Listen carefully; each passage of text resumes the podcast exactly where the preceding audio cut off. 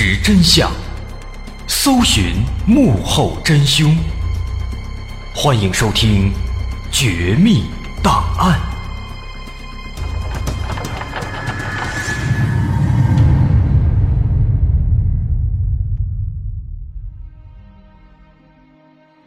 还原事实，探索真相。欢迎来到我们今天的《绝密档案》，我是大碗。在今天的故事开始之前，咱们得提醒一下，今天的内容我们不建议未成年人、不建议心理素质差的朋友收听。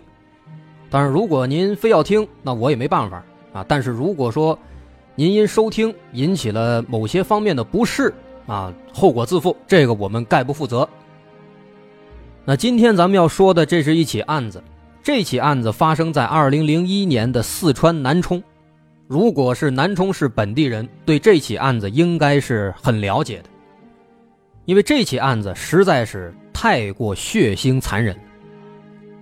就在短短不到一个月的时间里面，总共有十名年轻人被残忍杀害，另外还有一人重伤，两人轻伤，而且在这十三人当中，有九名是学生。凶手的作案手段变态至极。男性受害者全部被捅死，浑身都是伤口，部分男性脸部被彻底砸烂。更恐怖的是，所有女性受害者，通通遭到轮番强奸，之后又被残忍杀死。更有一名曾经当过法医的女性，在被杀害之后，其下体还被凶手拿刀彻底砍坏了。更加恐怖的是，有一些受害者。还被残忍地砍下了头颅，扔进了嘉陵江里。这些案件发生之后，在相当长的一段时间里面，南充这座小城是流言四起，老百姓们惊恐万分，没有一户人家敢在半夜出门，学生们也都老老实实的待在学校里，也不敢出门了。那这起案件就是当年轰动一时的南充连环杀人案。这起连环案件，咱们从二零零一年五月五号开始说起。这天中午，南充市卫生学校的一名女生跟室友打了个招呼，说要和男朋友出去玩，今天晚点回来，大家不用等她了。说完之后，一个人离开了学校。所以在当天晚上十二点，看到这名女生仍然没有回来，室友们并没有太过在意，毕竟人家都说了。晚点再回来，但问题在于啊，大家第二天早晨起床之后，发现这名女生还是没有回来。几个人又等了小半天，室友们感觉不行，这事儿不对劲，于是就赶紧报了警。一个星期之后，二零零一年五月十三号下午四点，在四川省南充市新建镇南门坝村嘉陵江边出现了意外情况。在这个江边呢，有一大片芦苇滩，这个地方景色不错，很多人都喜欢来这儿遛弯儿那这天下午四点，有一个跑步的大爷路过这儿，这跑着跑着呢，突然就发现啊，在前面的一片芦苇滩里面，有一个圆滚滚的一个球，忽忽悠悠，若隐若现。他以为啊是孩子淘气，把这足球给踢到这儿来了，就打算过去捡起来，但是他走近一看。吓坏了，这哪是足球啊？明明是一颗人头！老大爷吓得一溜烟赶紧跑回家里，马上就报了警。随后，警方来到这片芦苇滩，把这人头打捞上来。跟我们预料当中不一样的是，这颗人头是一个男人的头颅，而不是前几天那名失踪的卫校女生的。单从这颗头颅来看啊，这名男性死者很年轻。应该也就是二十来岁。从这个颈部的切口来看呢，应该是被刀斧之类的利器从颈部被生生砍断的。凶手的手段极为凶残，光是这颗头上就有五处刀伤，刀伤深浅不一，其中最严重的一处从下巴直接刺进了口腔，非常血腥。不过，单从这个头部的刀伤来看，虽然这些伤口很深、很血腥、恐怖，但是他们都不属于致命伤，但是又因为只有这么一颗头，所以法医一时间也很难确定这名男子他的真正的死因，只能根据这个颈部的伤口和疑似勒痕的痕迹，以及死者的嘴唇状态等等特征来做一个初步推测，认为这个人他有可能是被勒死之后，被菜刀之类的东西砍下头颅，然后给扔进了这片芦苇滩里。需要注意的是，这名死者，他显然是在极度惊恐的状态下死去的，因为在这颗头上、脸上留下了十分狰狞的表情。他双目圆睁，嘴角扭曲，再加上深可见骨的伤口，十分骇人。根据这伤口的腐烂程度，法医推测，这名死者的死亡时间应该是在一到两天之前刚刚遇害不久。那么，此时面对这颗人头，警方现在要做的有两件事情：第一是尽快查清死者的身份；第二是要找到这具尸体的其他部分。那么，首先结合这几天的嘉陵江附近的水文情况，警方做了一个初步判断，认为这颗头应该是从嘉陵江上游被冲到这片芦苇滩当中的，因为芦苇比较密集，所以。这颗头就被拦下来了，也因此呢，警方认为尸体的其他部分应该大概率是不在这一块的，所以当时警方只检查了一下周围的这片芦苇地，并没有投入很多的警力去做地毯式的搜查，也的确在一番搜查之后没有发现剩余的尸体部位。不过万幸的是，这颗头。虽然说上面有很多刀伤，被凶手划了好几下，有的深有的浅，但是这颗人头的面貌保存的相对还比较完好，可以辨认出这名男子他的基本的样貌。于是警方赶紧把这颗人头拍照，在全市进行张贴，搜寻线索。很快，在第二天五月十三号，一对老夫妇来到公安局，说要辨认尸体。他们认为这照片里的人头很像是自己失踪两天的儿子，叫小春。而在一番辨认之后，他们也确定这个被砍下头颅的男子，果然就是小春。这个小春只有二十二岁，父母看到之后痛哭流涕，泣不成声啊。等到父母的情绪逐渐平静下来之后，他们才缓缓道出，小春。是在两天之前，也就是十二号失踪的。至于失踪之前发生了什么，那就说来话长了。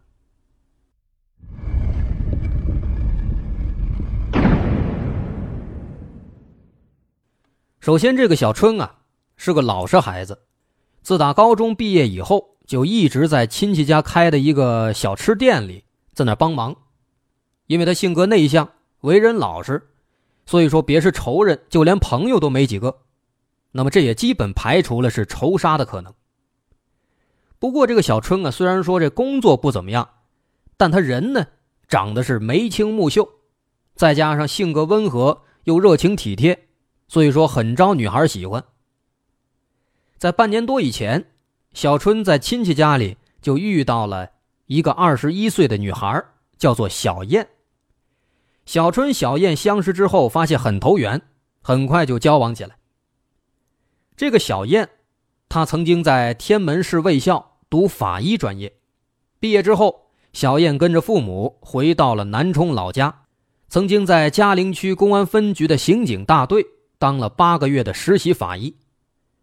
但这小燕毕竟是一女孩子，天天面对着一具具的尸体，那肯定受不了。因此，最终她没有选择留在刑警大队，而是转头步入了社会。失踪当天，五月十二号晚上下班之后，这小春跟往常一样，去到了位于南充市高坪区的女朋友小燕家里，一起吃晚饭。晚饭之后，两个年轻人想着晚上去哪玩一玩，啊，这也很正常。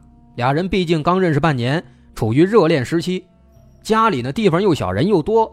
小情侣啊都害羞，于是呢，这个小燕就提议说：“要不咱出去逛逛吧。”就这样，小燕和小春一起出门了。结果自打这时候出门以后，就再也没有回来。而另一边，在得知小春遇害之后，小燕的家属也赶来公安局询问，他们表示小燕也失踪了。这无疑是个坏消息。既然小春死得如此凄惨，那么这个小燕很可能也是凶多吉少。但如果小燕遇害了，她的尸体又在哪儿呢？就在警方不知所措的时候，五月十六号又发生了新的情况。从发现小春人头的那片芦苇滩，沿着嘉陵江往下游走大概二十公里，有一座水电站。五月十六号这天清晨，水电站的工人发现电站的进水闸发生了堵塞。水闸发生堵塞，这样的情况其实很常见，一般来讲都是一些大宗垃圾之类的异物造成的。于是工人们就赶紧前去清理。可是万万没想到啊，在这一堆一堆的脏东西里面，工人们摸来摸去，竟然摸出了一颗长发的人头。这颗人头异常的肿胀，非常恐怖，把工人吓得屁滚尿流，赶紧报了警。而这颗长发人头和警方的猜测差不多，经过家属辨认，他就是失踪的小燕。而这个小燕和男友小春一样，死前似乎也经受了极大的痛苦，露出了极度痛苦和愤怒的表情，一双眼睛瞪得非常大。好像带着万分的仇恨，还有怒火。那么到现在，这对年轻情侣双双遇难，已经坐实了，而且还被砍下了头颅，其性质非常之恶劣。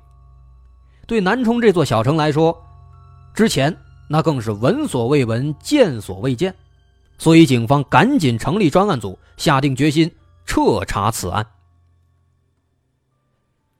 但是警方很清楚，只有这两颗人头，那肯定是无法破案的，一定要找到尸体的其他部分，才能进一步的往下继续调查。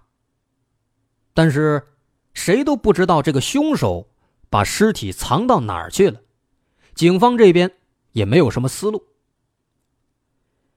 不过就在这个时候，一位四十多岁的联防队员给警方帮了大忙。这位联防队员认为，这调查的重点应该放在发现小春头颅的那段嘉陵江边。那片区域是南充当地的案件高发区之一，在这儿经常发生强奸案。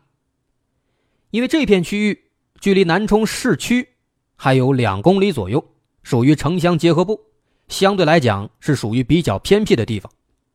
虽然说白天进城的、出城的人流量非常大。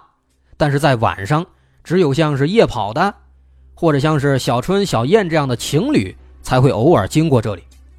尤其是小情侣，经过的时候还往往会在这个地方多做停留。那么这种偏僻的地点，再加上大片的芦苇滩的遮掩，很适合不法分子作案还有潜逃。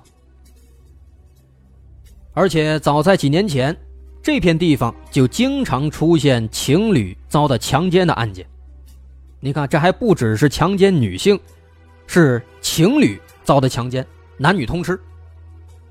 但是几年过去了，罪犯一直没有被抓住。那后来南充警方实在没办法了，就打算来个守株待兔。哎，他们找了一男一女两名公安干警，装扮成谈恋爱的这个小情侣，在这芦苇丛里面天天等着。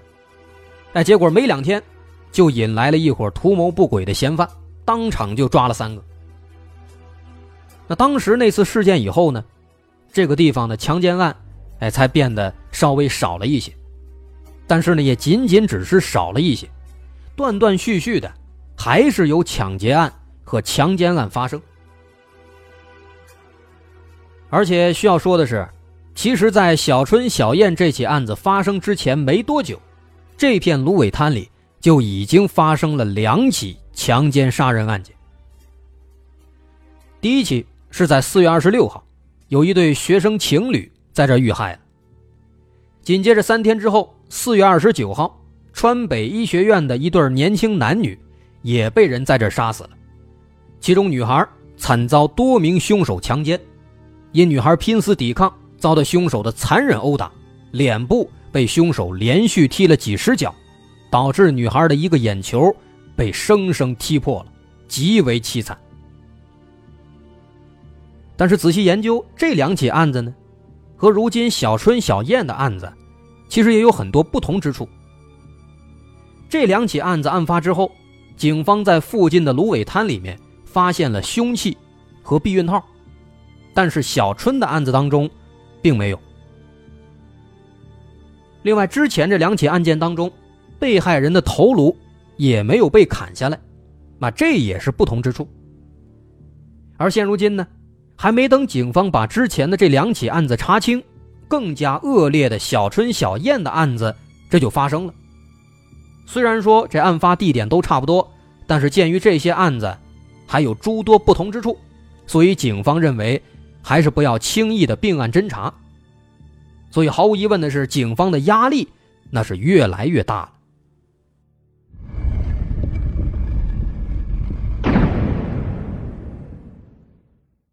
那咱们说了这么一大堆，大伙肯定好奇了。咱刚刚提到的那个四十来岁的联防队员，啊，光说这片区域是案件高发区，那他到底给警方提供了什么样的帮助呢？这个事儿其实是这样的：说这个小春小燕这起案子发生以后呢，这个联防队员他通过熟人了解到了这起案件的大致情况，但是对这起案子他自己心里边有一些疑问。或者说呢，有一些异议，因为他自己本身就是这个联防队员，常年在这个附近巡逻啊，对这儿很熟悉。那么依照他以往的经验来判断的话，既然这个小春的人头就是在这片芦苇滩中发现的，那么他很有可能也是在这儿遇害的。什么意思？换句话来说，根据这个联防队员的以往的经验。他认为这片芦苇滩就是第一案发现场，那么尸体的其他部分有可能就被扔在了这片芦苇滩的附近，而不是像之前警方分析的，认为尸体是在嘉陵江的上游的其他地方，只有头颅被冲下来了。那这是联防队员自己的这么一番想法。那当时这位联防队员也把这个想法跟警方说了。但是毕竟啊，他这只是单纯的基于之前的事实做出的一种经验性的判断，他没有一个令人信服的合理的这个推理，说白了跟瞎猜没区别，啊，在性质上确实没什么区别。那再加上这个警方当时，人家确实是专门参考了那几天的水文情况，认为这几天啊水流量比较大，所以说确实有可能是这个尸体在上游头被冲下来了，所以警方当时这个说法呢。是在合理分析之下得出的，所以说两者相比，警方当时没有采信这位联防队员的观点。但是啊，这位联防队员他偏偏脾气又倔，又是个热心肠，也多亏这一点了啊，他就感觉自己是对的，毕竟干了这么多年了，这么多年经验下来，一般都不会错。于是这位四十来岁的老大哥呢。他就做了一个大胆的决定，他决定啊，你警方不是不听吗？没关系，我自己一个人深入这片芦苇滩里，我自己去一探究竟。那么，这位联防队员老哥在他的独自调查之下，会发现什么样的线索呢？又会给警方带来什么样的帮助呢？这起案子又复杂到什么程度呢？好，疑问都铺好了，稍后下节。咱们接着往下看。